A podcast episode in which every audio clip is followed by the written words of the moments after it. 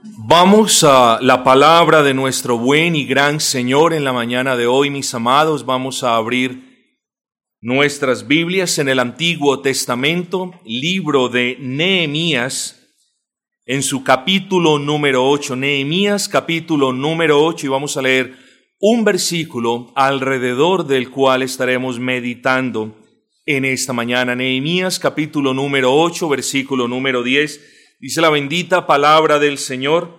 Luego les dijo, esto es Nehemías y Esdras, id, comed grosuras y bebed vino dulce, y enviad porciones a los que no tienen nada preparado, porque día santo es a nuestro Señor.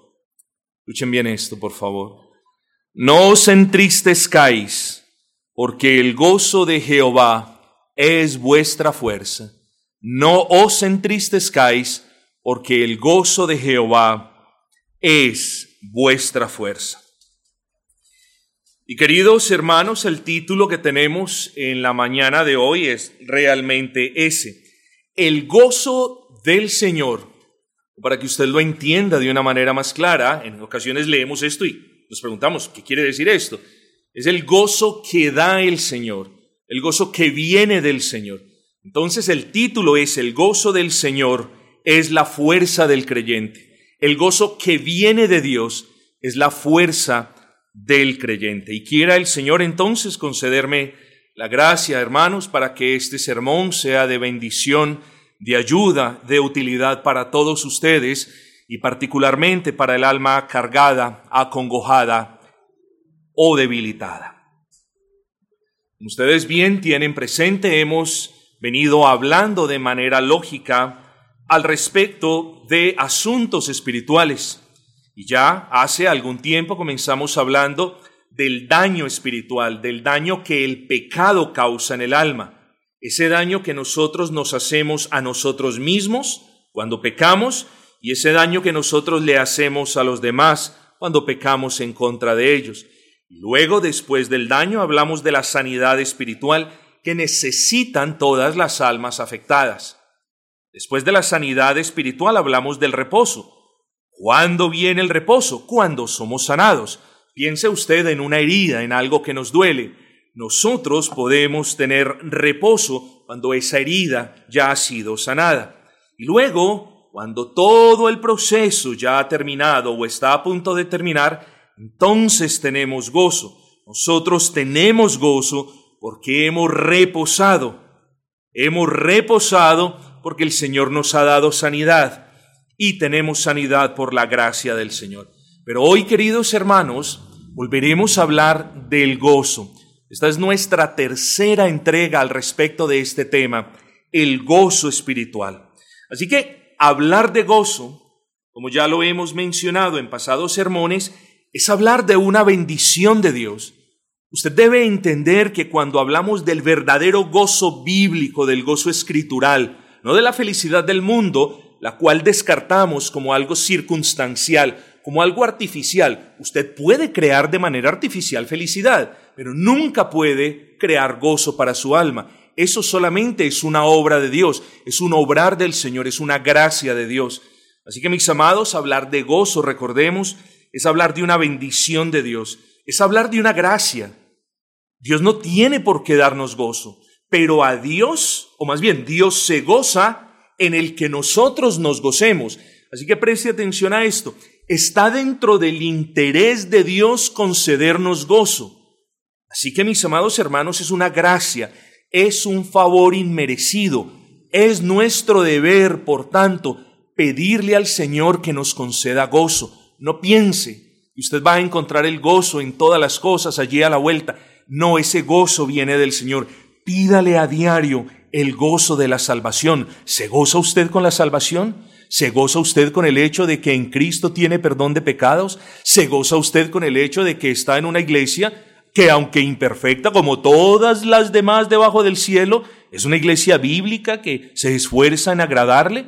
¿Se goza usted por la provisión que tiene en casa? ¿Se goza por todas estas cosas? O en ocasiones usted las toma por sentadas. Usted las recibe y no se goza en ellas. Aprenda a ser agradecido, mi amado. Luego, hablar de, de gozo es hablar de un obrar divino en el corazón del creyente, por medio del cual ese creyente tiene la potestad de deleitarse en las providencias divinas y en las pruebas que Él establece. Eso ya lo dijimos, eso ya lo definimos, es muy importante volver a reiterar el punto. Cuando usted le pregunten qué es gozo, o cuando usted mire y dice, ¿será que yo sí estoy honrando al Señor con gozo en mi corazón? Recuerde la definición. El gozo es una obra de Dios por medio de la cual Él le permite al creyente deleitarse en las providencias, en sus providencias y en las diferentes pruebas. Así que, queridos hermanos, tengamos esa definición presente. Con todo lo dicho, manera de repaso, con todo lo dicho en mente, quiero que usted y yo volvamos a leer de nuevo el versículo 10 de Nehemías. Luego les dijo, id, comed grosuras y bebed vino dulce, y enviad porciones a los que no tienen nada preparado, porque día santo es a nuestro Señor. Miren la orden que viene a continuación. Esa orden está en el presente indicativo.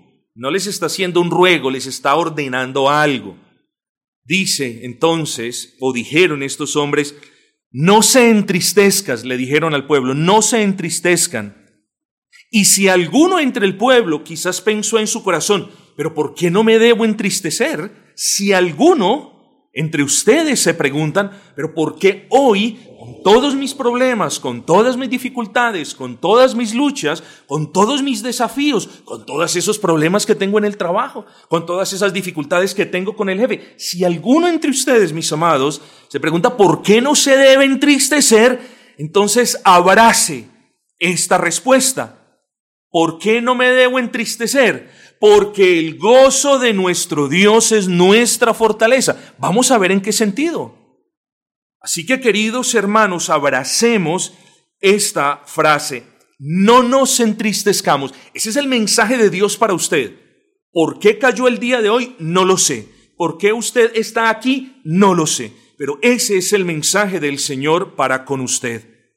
No se entristezca porque el gozo de Jehová es su fortaleza. Y ahora, Dios permitiendo, vamos a entender la relación que hay, la relación que hay entre pecado, entre debilidad y entre la fortaleza que viene por el gozo que Dios le da a sus hijos. Es muy importante que tengamos estos conceptos en cuenta. Ahora bien, hermanos, solamente hay, para que mm, lo tengamos en cuenta, solamente hay dos encabezados cortos, breves. El primero, sencillo, yo creo que usted no se le va a olvidar, tiempo para afligirnos y el segundo es tiempo para gozarnos. Solamente son esos dos, tiempo para afligirnos y tiempo para gozarnos. Pero no obstante, mi amado hermano, yo creo que es menester que demos una breve introducción que nos servirá como el debido contexto al leído texto. Cuando usted se pregunta por qué Esdras y Nehemías le ordenaron o les ordenaron al pueblo que no se entristecieran, usted ve que en los versículos anteriores ellos estaban llorando, estaban tristes. Queridos hermanos, recordemos que en una porción del de, libro de eh, Nehemías, Em, después de que habían reconstruido el altar, después de que habían reconstruido las murallas, el pueblo estaba triste y, gritaban y lloraban con grandes alaridos. Ustedes bien lo recuerdan. Ningún comentarista hasta el día de hoy puede ofrecer una explicación a ciencia cierta de si esos alaridos o si de ese lloro era por la alegría de volver a tener un lugar para adorar al Señor, o si era de ver la tristeza, porque se creía que habían algunos que habían visto la grandeza y la hermosura del templo de Salomón, así que no hay comentarista bíblico que acierte con plena certeza. Lo cierto del caso es que eso es más bien cultura general, pero a nosotros nos interesa es esa orden, hermanos queridos. Es esa orden. No os entristezcáis porque el gozo de Jehová es la fortaleza de quienes creen en Él. Pero vámonos un poquito más allá para poder entender este punto.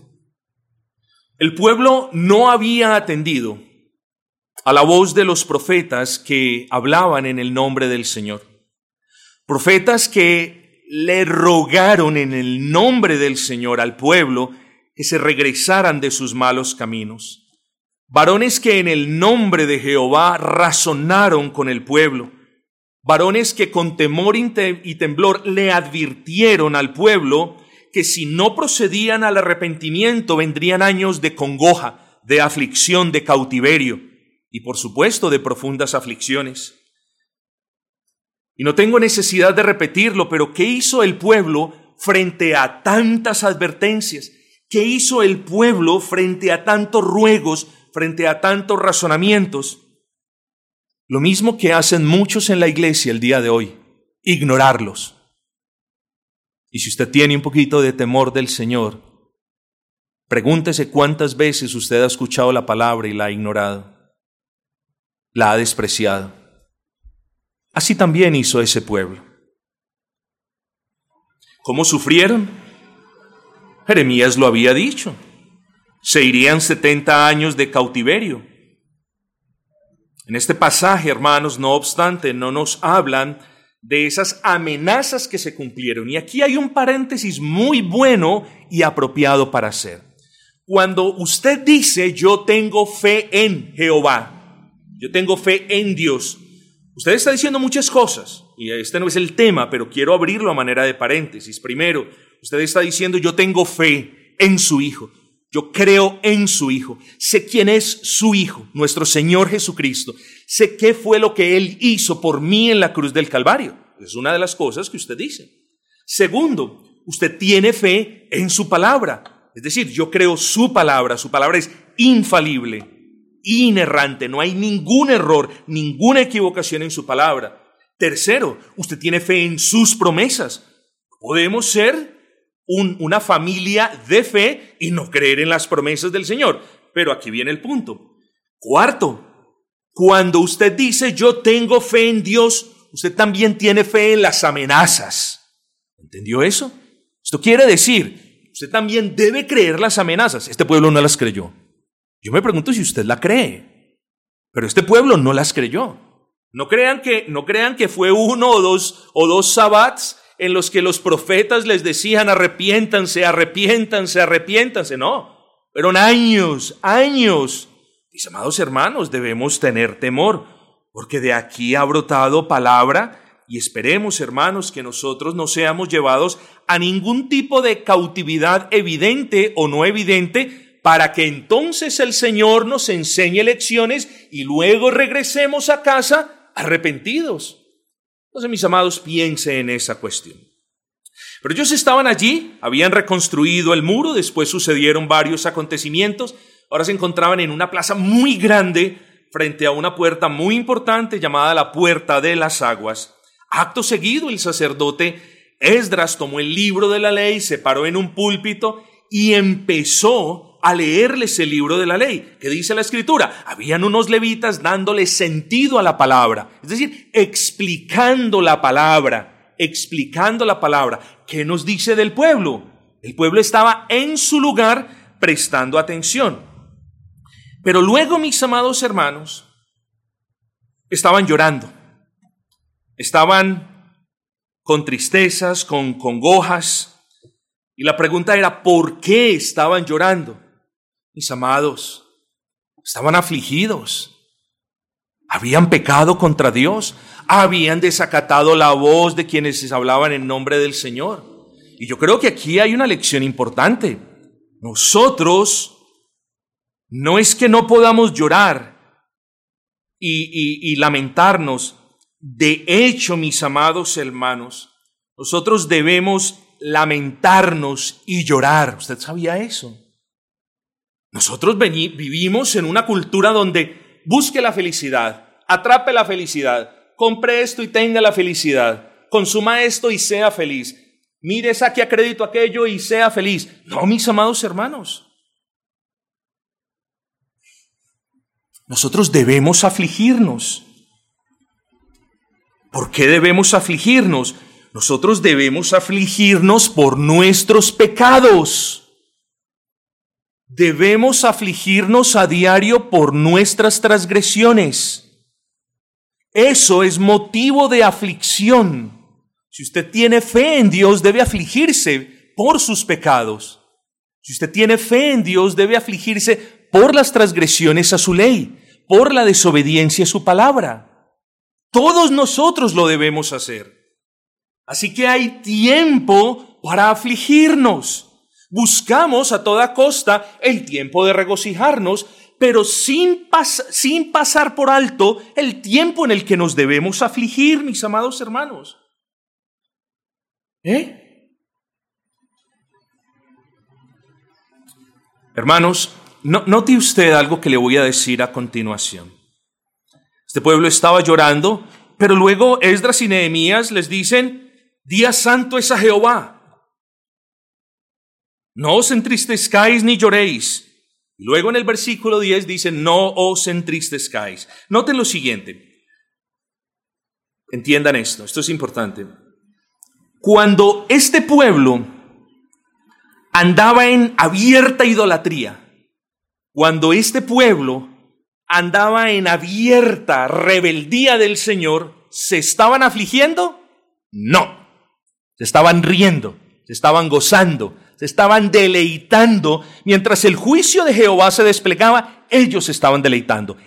En aquel entonces era tiempo para lamentarse por su pecado, por su idolatría, por su desobediencia, pero no lo estaban haciendo. Estaban haciendo lo opuesto. Se estaban gozando en su pecado. No lo veían así, pero era así. Se estaban gozando en su pecado. Ahora, tiempo después, setenta y pico de años después, cuando deberían alegrarse por la salvación, estaban llorando. Y es que así somos nosotros. Cuando deberíamos lamentarnos por nuestras transgresiones y por nuestros pecados, nos reímos. Aquí no pasa nada. Y cuando deberíamos gozarnos porque es el día santo del Señor, ahí sí estamos Aquí hay grandes lecciones para su alma, hermano. Y yo les hago una pregunta. ¿Hay alguno entre ustedes triste y afligido? Ya las cosas viejas pasaron. El pueblo tenía que entender que la tristeza a causa de su pecado era algo del pasado. Si el Señor lo ha perdonado, si usted se ha arrepentido, usted tiene que partir cobijas con el pasado, solamente mirarlo para aprender de aquellas cosas y no volverlas a cometer. Pero cuando Dios lo ha, lo ha perdonado verdaderamente, uno le dice adiós al pasado. Uno no puede vivir en el presente llorando por los pecados del pasado, porque en cierta manera eso es falta de fe. ¿Entendió eso? Eso es muy importante que lo tenga en mente. Todas las cosas en Cristo son hechas nuevas. Las cosas viejas quedaron atrás, dice el apóstol. He aquí todas son hechas nuevas. En Cristo somos nuevas criaturas, mis amados hermanos. Así que gócese hoy con el perdón que Dios le ha dado. Ahora bien, si usted está en pecado, pues eh, hoy no es tiempo para gozarse, hoy es tiempo para llorar. Y no obstante, se puede gozar el día de hoy, porque tiene un Salvador grande, tiene un Dios grande que lo ama tanto que le envía palabra para animar y fortalecer su corazón. Yo no sé cuántos entre ustedes estarán tristes. Yo no sé cuántos entre ustedes tienen congojas en su corazón, aflicción en su alma. Yo no sé en realidad por qué este sermón, que no lo había ni siquiera planeado porque pensaba solamente tener dos del primer tema, dos del segundo y dos del tercero. No sé, el Señor me mueve a esto. Pero aquí está, mis amados, y lo que hoy deseo que usted le ponga atención es en esto. No se entristezcan. Ese es el pedazo que yo quiero que usted medite. No se entristezca. No se entristezca porque espero que usted en realidad, mientras escucha la predicación de este sermón, vuelva a ser recordado que no soy yo el que hablo, hombre, soy yo con mi voz, con mis falencias, y no obstante, parte de la fe que Dios le da al creyente es que Dios habla por medio de su palabra, por medio de una exposición correcta de la escritura. Eso es parte de la fe que decimos tener. Así que si usted tiene fe, abrace el hecho de que Dios le está diciendo a su corazón el día de hoy, no se entristezca, porque el gozo mío es tu fortaleza, no el mío, sino el gozo que Dios le da a cada creyente. Así que vuelvo a formularles la pregunta, hermanos, ¿hay alguno entre ustedes triste y afligido? No lo sé. Pero si alguno entre ustedes está triste y afligido, mi amado hermano, quiera Dios que esto sea a causa de su pecado y quiera Él mismo concederle un verdadero arrepentimiento y concederle el gozo del perdón. Esa es una oración también que hacemos en la mañana de hoy. Así que entremos al primer encabezado, mi amado hermano. Primer encabezado, tiempo para afligirnos. Yo digo lo siguiente, el púlpito, recuerden que Esdras tenía un púlpito de madera. El púlpito hace eco a lo que Dios quiere hablarle a su pueblo. Si antes el Altísimo los había llamado a afligirse, cosa que no hicieron, y por no hacerlo vino una aflicción divina, ahora sucede todo lo contrario. Ahora el Dios y Señor de ellos y de nosotros los llamaba a que no estuvieran afligidos. Primera enseñanza aquí. Hay tiempo para todo debajo del sol.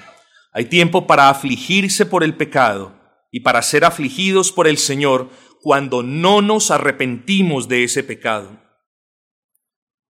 Hay tiempo para todo. Pero también gracias a Dios, mis amados, hay tiempo para el gozo, tiempo para el descanso y tiempo que Dios nos brinda para que nuestras almas se regocijen. Ya hemos dicho en varias oportunidades que hay tiempo para el pecado. Pero de nuevo yo sigo con mis preguntas. ¿De verdad se lamenta usted por su pecado? ¿O usted ya aprendió a aceptarlo tanto que ahora se complace en él? Es una pregunta que yo le hago. Formúlesela honestamente mientras vamos predicando. ¿Usted se duele, se lamenta por su pecado? ¿O simplemente ya aprendió a sacudirse de su pecado y a darse paños de agua tibia en su conciencia? ¿Cuál de las dos, mis amados? He aquí una solemne advertencia que nos deja ese pasaje. Todos aquellos, recuerden que tenemos lo que hemos dicho del contexto que establecimos, recuerden que tenemos eso allí en el trasfondo. Pero aquí una advertencia. Todos los que hoy se alegran en sus pecados, indefectiblemente serán los mismos que mañana estarán llorando por ellos. Ojo con eso. Tarde o temprano, el verdadero cristiano va a llorar por su pecado. Tarde o temprano, el verdadero cristiano se va a afligir por su pecado. Tarde o temprano. Porque cuando el Espíritu Santo redarguye a alguien de pecado, lo redarguye de una manera que lo, lo, procede, lo lleva al arrepentimiento. Y el arrepentimiento se duele. Se duele porque ha ofendido a Dios. Así que mi amado hermano, tarde o temprano, usted va a tener aflicción por su pecado. No lo esconda, no lo camufle, no le traiga pañitos de agua tibia a una herida, por ejemplo, que necesita mertiolate. Busque antes ser afligido por Dios hoy para que mañana pueda gozarse. Porque si hoy usted está en pecado y no lo sé, y se está gozando, créame que mañana llorará. Mañana no es en el sentido de mañana literal, sino mañana en el sentido de futuro. Y vuelvo y le pregunto, querido amigo y hermano, ¿de verdad se lamenta usted por su pecado? Si la, si la respuesta es, perdón, no, o no me lamento como debería lamentarme, entonces déjeme darle un consejo. Por favor. Ahora les mencioné, vivimos en un mundo donde compre la felicidad, lleve la felicidad, alquile la felicidad, consuma y tenga felicidad, haga esto y tenga la felicidad. Vivimos en el mundo que nos vende esa felicidad. Y si el mundo no nos la vende, nosotros la podemos fabricar de manera artificial. No busquemos eso cuando estamos en pecado, mis amados hermanos. Cuando estemos en pecado, el mejor consejo para nosotros es buscar que el Señor aflija nuestras almas. Es el mejor consejo, hermanos. Porque la aflicción de Dios, ¿qué pasa? Pero pastor, ¿dónde está el beneficio para mi alma si soy afligido? Pero, ¿cómo no lo podemos ver? Claro que sí. Porque cuando somos afligidos por Dios, ojo con esto, somos afligidos para arrepentimiento, siempre. Cuando Dios en verdad aflige nuestros corazones, somos afligidos para arrepentimiento. Así que la mejor, el mejor consejo, el mejor bálsamo para un corazón endurecido es si en verdad ese corazón endurecido quiere en realidad, quiere o desea en realidad ponerse a cuentas con el Señor es Señor, aflígeme porque la aflicción que Dios causa procede, lleva ese corazón al arrepentimiento. Mis amados hermanos, y noten, noten la concatenación de las cosas. Entonces, ¿estaba afligido por su pecado? Sí, de verdad. Gloria a Dios, muy bien. Pero si alguno no estaba afligido, pídele al Señor que lo aflija. Entonces miren la concatenación. ¿Por qué? Porque la aflicción del Señor conduce al arrepentimiento. El arrepentimiento a qué conduce? Al perdón de pecados. Y el perdón que Dios nos da en su Hijo Jesucristo, mis amados, produce gozo en nuestros corazones.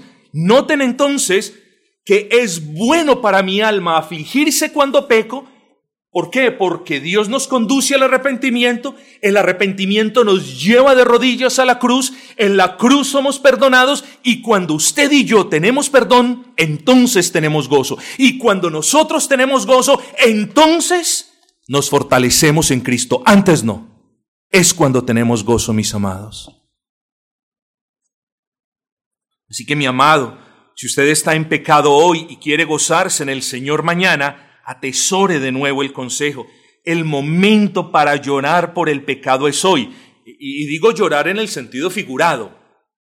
El momento para lamentarse, para quebrantarse, para entristecerse por lo malo que hemos hecho, por lo malo que hemos dicho, por la manera como usted ha engañado a tal persona, por la manera como usted ha dicho mentiras, por la manera en como usted ha robado, por todo lo malo que usted o yo hagamos hecho, es ahora, aquí mismo, mis amados. Recuerden que estamos en el primer encabezado. Tiempo para afligirnos. En ese primer encabezado dimos una primera enseñanza. Esa primera enseñanza es, hay tiempo para todo debajo del sol y hemos estado hablando de ese punto. Pero quiero que ustedes noten una segunda enseñanza. Si bien ya tenemos en claro que el pecado debe ser para el creyente un tiempo de aflicción y de lamentación, el Señor nos ordena en su palabra, ojo con esto, a gozarnos en todos los demás momentos. Espero que usted me entienda. Si este es el tramo de su vida, de aquí a aquí, el Señor nos ordena que vivamos gozosos para Él. es la orden que nos da el Señor. No obstante, pese a que somos cristianos, somos imperfectos. Lamentablemente pecamos, lamentablemente ofendemos al Señor, a los hermanos, y en este transitar o en este peregrinaje hay partes, hay porciones en las que nos lamentamos por el pecado, debe ser. Luego, aparte de esas etapas en las que nos hemos lamentado por el pecado, lo demás debería ser gozo. Y eso es muy, muy importante, mis amados hermanos. O sea, aparte de los momentos en los que hay pecado, el pueblo de Dios es llamado a gozarse en todo momento. ¿Por qué? Porque lo dice el pastor. No, mis amados hermanos, y usted lo conoce bien, porque es lo que nos dice la escritura. Y espero que ustedes se sepan el primer, el, em, Primera de Tesalonicenses capítulo 5 versículo 16 es una orden, son tres palabras grandísimas, maravillosas, tres palabras con una gran lección. Estad siempre gozosos. O sea que a salvo o con excepción de esos momentos en los que nos debemos lamentar por el pecado, la orden para usted y para mí es estar siempre gozosos, siempre gozosos. Y hoy es un día de gozo para usted, mi amado hermano. Hoy es un día de gozo no solamente porque usted tiene al único Dios grande y bueno y misericordioso, sino porque ese Dios lo ama infinitamente y le recuerda que usted debe estar siempre gozoso. Aparte de los momentos en los que usted debe lamentarse por el pecado, la orden es a estar siempre gozosos.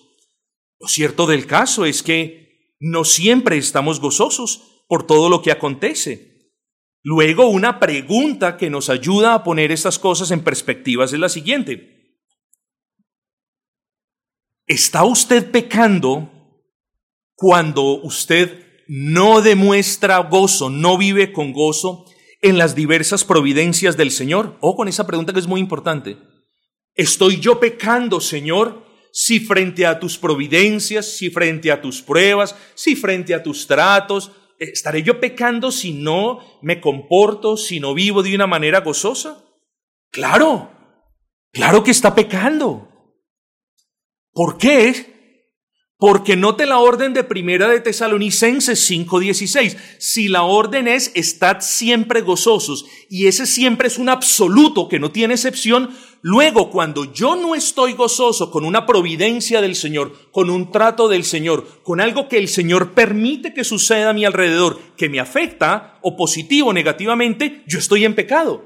El pecado yace porque la orden de Dios es estad siempre gozosos pero viene una providencia y yo no estoy gozosa. ¿No es cierto, hablando de esto, no es cierto que, al menos a mí, me molesta a los niños berrinchudos? ¿Usted no le ha tocado un espectáculo de un niño berrinchudo en un almacén? Yo creo que muchos lo hemos pasado. De un niño que se le tira al papá a darle hasta patadas para que le compre las cosas. O de una niña, y las he visto en buses en Londres, escupiendo porque no le da, la abuelita no le da un bombón.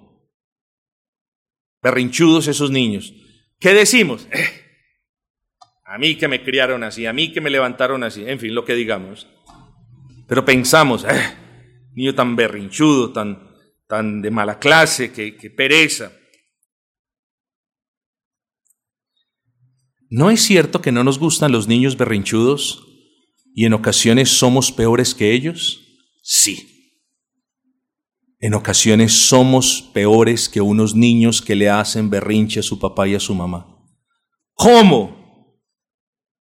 Porque vienen providencias de Dios y entonces nosotros hacemos lo mismo.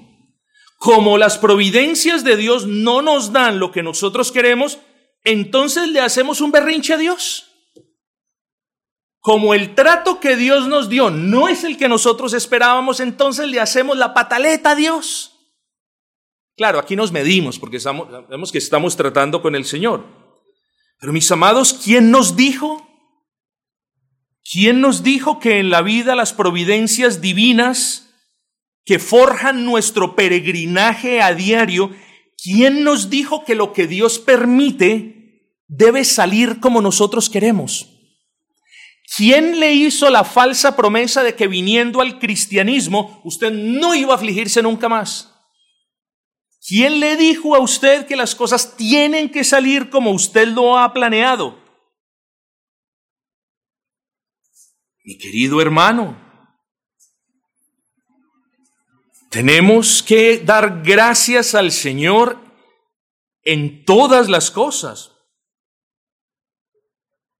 Tenemos que dar gracias, tenemos que ser agradecidos con la providencia del Señor, porque lo que Dios permite que suceda alrededor de mi vida, que me afecta, es bueno. Pero pastor, ¿cómo me va a decir usted que eso es bueno? Es bueno. Y no lo digo yo, lo dice la palabra. Consulte, estudie y pondere Romanos capítulo 8, versículo 28.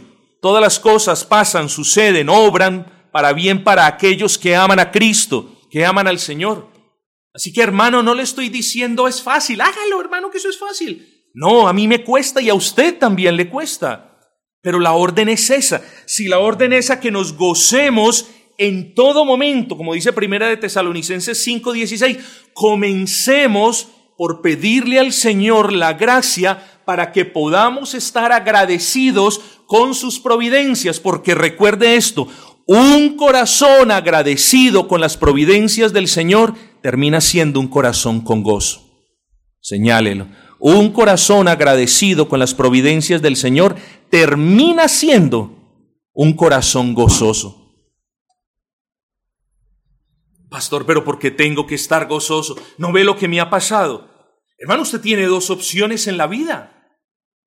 Permitir que las cosas lo afecten. Digo, no es que ahora usted venga y ah, eso no me afecta, no me importa. No, no le estoy hablando de comportarse de esa manera. Usted tiene dos cosas. Enfocarse en la causa de su aflicción o mirar a Cristo que es la causa del gozo. Siempre tenemos esas dos opciones. Mis amados hermanos, deberíamos gozarnos por quien Dios es. Nos ha amado. Deberíamos gozarnos por sus favores. Nos ha perdonado. Deberíamos gozarnos por sus misericordias que son renovadas cada mañana. Deberíamos gozarnos por la provisión que nos da. Deberíamos gozarnos por el trabajo. Se le murió la mamá o se le murió el papá o se le murieron ambos. Señor, yo me gozo. ¿Pero en qué se va a gozar? En que me los prestaste mucho tiempo y los disfruté mucho tiempo. Hermanos, ¿podemos buscarle el pero a todo o podemos dar gracias al Señor por todo? Así que queridos hermanos, esforcémonos por abundar en acciones de gracia, porque como les dije, un corazón que aprende a elevar acción de gracias en todas las providencias del Señor es siempre un corazón henchido de gozo. Y un corazón henchido de gozo es un corazón fortalecido y habilitado para enfrentar la vida de una manera que honra a Dios. Recuerden la concatenación que hicimos ahora. La aflicción produce arrepentimiento, el arrepentimiento nos trae a la cruz, en la cruz hallamos perdón, en el perdón hallamos gozo. Es lo mismo que les acabo de decir ahora, hermanos frente a las providencias de Dios, pidamos si es que no sabemos, vengamos donde nuestro divino Maestro y aprendamos de Él, hermanos, pidamos de Él la gracia para agradecer en todas las providencias, porque siempre un corazón agradecido es un corazón lleno de gozo, y un corazón con gozo es un corazón fuerte, y un corazón fuerte permite que nosotros honremos al Señor, mis amados hermanos. Vamos con nuestro segundo encabezado. Tiempo para gozarnos. Ya vimos el primero. Tiempo para lamentarnos. Vamos con el segundo, tiempo para gozarnos. Ya lo dijimos, hay tiempo para todo debajo del sol, como dice el rey Salomón, o como lo inspirado por su espíritu lo dejó consignado en la palabra. Hay tiempo para llorar, tiempo para reír, hay tiempo para lamentarse y hay tiempo para gozarse. Y ya hemos dicho que el Señor los llamó a lamentarse, estoy hablando del pueblo por su pecado, cosa que no hicieron, pero ahora, y lo que importa es ahora, y lo que a mí me importa que usted piense es, es ahora, es en este momento. El Señor nos llama a gozarnos por haber sido liberados de la esclavitud del pecado. Noten ustedes que a causa del pecado, noten ustedes que a causa del pecado vino el cautiverio. Y eso lo sabemos. Nosotros hemos estado cautivos muchos años. Yo lo estuve por literalmente 29 años. Imagínese usted, 28 años. Muchos de ustedes más quizás, otros menos, no importa, pero el pecado produce cautividad. Eso sucedió con este pueblo. Cuando el Señor bajó la mano de su juicio, se acordó de su pueblo y lo trajo de regreso a casa, a Jerusalén, ese momento era tiempo para gozarse. ¿Por qué? Porque los había traído a la libertad. Eso nos da una buena enseñanza. Mis amados hermanos, nosotros los que hemos confiado en Cristo, siempre nos podemos gozar, mis amados hermanos. Siempre nos debemos gozar. Y yo quiero que usted me escuche, porque hay muchas, muchas razones para gozarse. Muchísimas. El gozo, lo dijimos, es un obrar divino en el corazón del creyente. Pero si usted me pregunta entonces, pastor, pero que, que yo me quiero gozar en el Señor, pero ¿cómo lo hago? ¿Cómo, ¿Cómo me gozo yo en el Señor? Porque obviamente el pecado me ha afectado tanto que me tiene débil. Precisamente el pecado afecta. El pecado debilita, el pecado acongoja, apabulla. Y luego Dios nos dice, pero mi gozo es tu fortaleza. Ahora la pregunta es cómo reconciliamos esas dos cosas. La respuesta radica en la, en la respuesta a la pregunta ¿cómo honro a Dios? ¿Cómo me gozo en el Señor? O si lo quiere poner de esta manera, mi hermana o mi hermano, ¿qué es gozarse en el Señor? Gozarse en el Señor, en primera instancia, es alegrarnos con el Dios que nos ha dado vida cuando estábamos muertos. Es que en ocasiones no lo dimensionamos bien, mis amados. En ocasiones vemos la salvación como un día que yo hice una oración y ya, ya, todo cambió. No, no es así. Estábamos muertos, sin ganas de Cristo, sin ganas de arrepentirnos, y el Señor nos dio vida. Eso es motivo de gozo, mis amados hermanos. Gozarnos con el Señor es alegrarnos con el Dios que nos ha perdonado todos nuestros pecados e iniquidades. Hermanos, si, eso, si esos son los dos puntos, no son causa suficiente, no sé qué más lo pueda hacer. Pero note esto, ¿cómo no me voy a gozar en el Señor? Es decir, ¿cómo no me voy a alegrar con un Dios que me ha mirado a mí entre muchos otros mejores que yo? Me gozo en Dios por eso. ¿Cómo no me voy a gozar en el Señor con un Dios que no solamente ha perdonado mis pecados pasados, sino que continúa perdonando mis pecados en el presente y continuará, porque está escrito, perdonando mis pecados hasta el día de su regreso. ¿Cómo no me voy a gozar con eso? Hermanos, ¿cómo no me voy a gozar con un Dios o en un Dios? ¿O cómo no voy a contar como bendición el hecho de que Dios sin merecer no me bendice a diario. Piensa en eso. Sales de tu casa, haces lo que tienes que hacer, tienes provisión para hacer lo que tienes que hacer, regresas a tu casa, tienes un techo, tienes una cobija, tienes un lugar donde reposar tu cabeza, cuando Cristo no lo tuvo. Mis amados hermanos, ¿cómo no nos vamos a gozar en esas aún bendiciones temporales que Dios nos ha dado? Hermanos, ¿cómo no nos vamos a gozar que Él nos provee y nos protege? No desestime esta palabra, no la menosprecie, no la deje de lado, no permita que el enemigo se siente en su hombro y susurre, usted no puede estar afligido y contento al mismo tiempo, ya lo dijimos. Es imposible para un ser humano estar triste y estar alegre al mismo tiempo. Imposible. Note usted, fallece un ser querido. Qué tristeza tan impresionante. En ese momento yo no puedo estar feliz. Se quema mi carro. Yo no puedo estar feliz por eso.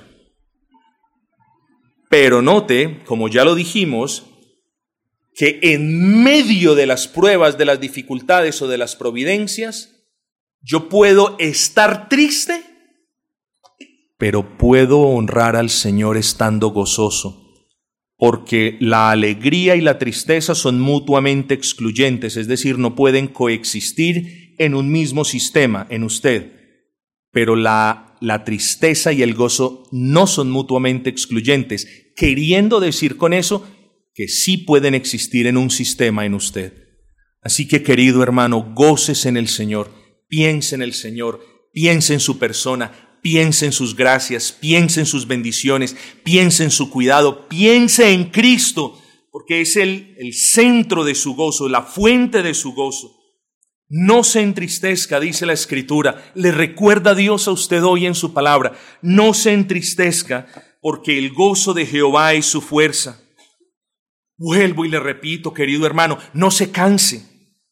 Vuelva y escuche, si vuelvo y le repito, gócese en el Señor, porque usted tiene un Dios grande que lo ama. Gócese en Dios, porque tiene un Dios grande que lo ama. ¿Pudo pasar por usted? ¿Pudo pasar de usted? ¿Pudo dejarlo a un lado? ¿Pudo dejarlo en sus errores? ¿Pudo dejarlo en sus concupiscencias? Sí, Él es Dios, pero no lo hizo, porque lo amó desde antes de la fundación del universo. Gócese con ese Dios que lo ama. Gócese en la obra de sus manos. Es decir, gócese en la creación. ¿Por qué me tengo que gozar en la creación? Porque en la creación y de la creación usted se beneficia. ¿Pero en qué me beneficio yo? Solamente piensen que desayuno esta mañana y dé gracias a Dios porque se lo proveyó por medio de la obra de sus manos. Gócese entonces en la obra de sus manos de la que usted se beneficia. Gócese en la perfección de sus providencias porque cada una de ellas le hace bien a su alma. Pastor, ¿hay más para gozarme? Sí. El creyente se goza en la ley de Dios, se goza en que ha sido librado de la condenación de la ley, pero también se goza en el hecho de que la ley de Dios es la herramienta santificadora de nosotros. Gócese en la ley de Dios entonces, mi amado. Mire que le estoy dando razones una tras otras por las que debería gozarse en el Señor. Gócese por el pasado. Sus pecados han sido perdonados. Gócese en el presente. Dios está con usted y en usted y por usted.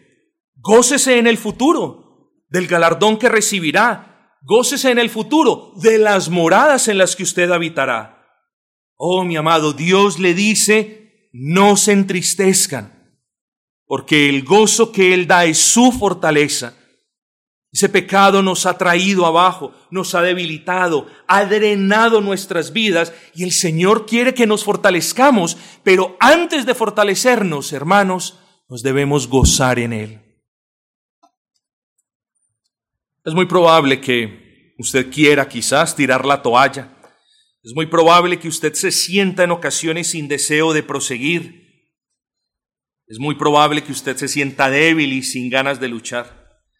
Pero por favor le suplico por última vez, porque es una ironía que justo en el momento en el que, en el que nos deberíamos gozar en el Señor, porque la Escritura dice que el gozo de Dios es nuestra fortaleza, decidimos pensar más en la causa de nuestras tristezas que en Cristo como la causa de nuestro gozo. Y hoy es el llamado a que miremos a Cristo con gozo, a que nos gocemos en Cristo, a pedir de Cristo el gozo, porque cuando nosotros nos gozamos, entonces nos fortalecemos.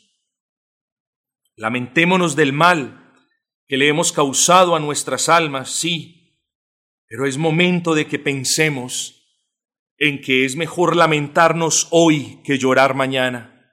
De nuevo, y ya termino con esto, si usted está en pecado, pídale al Señor.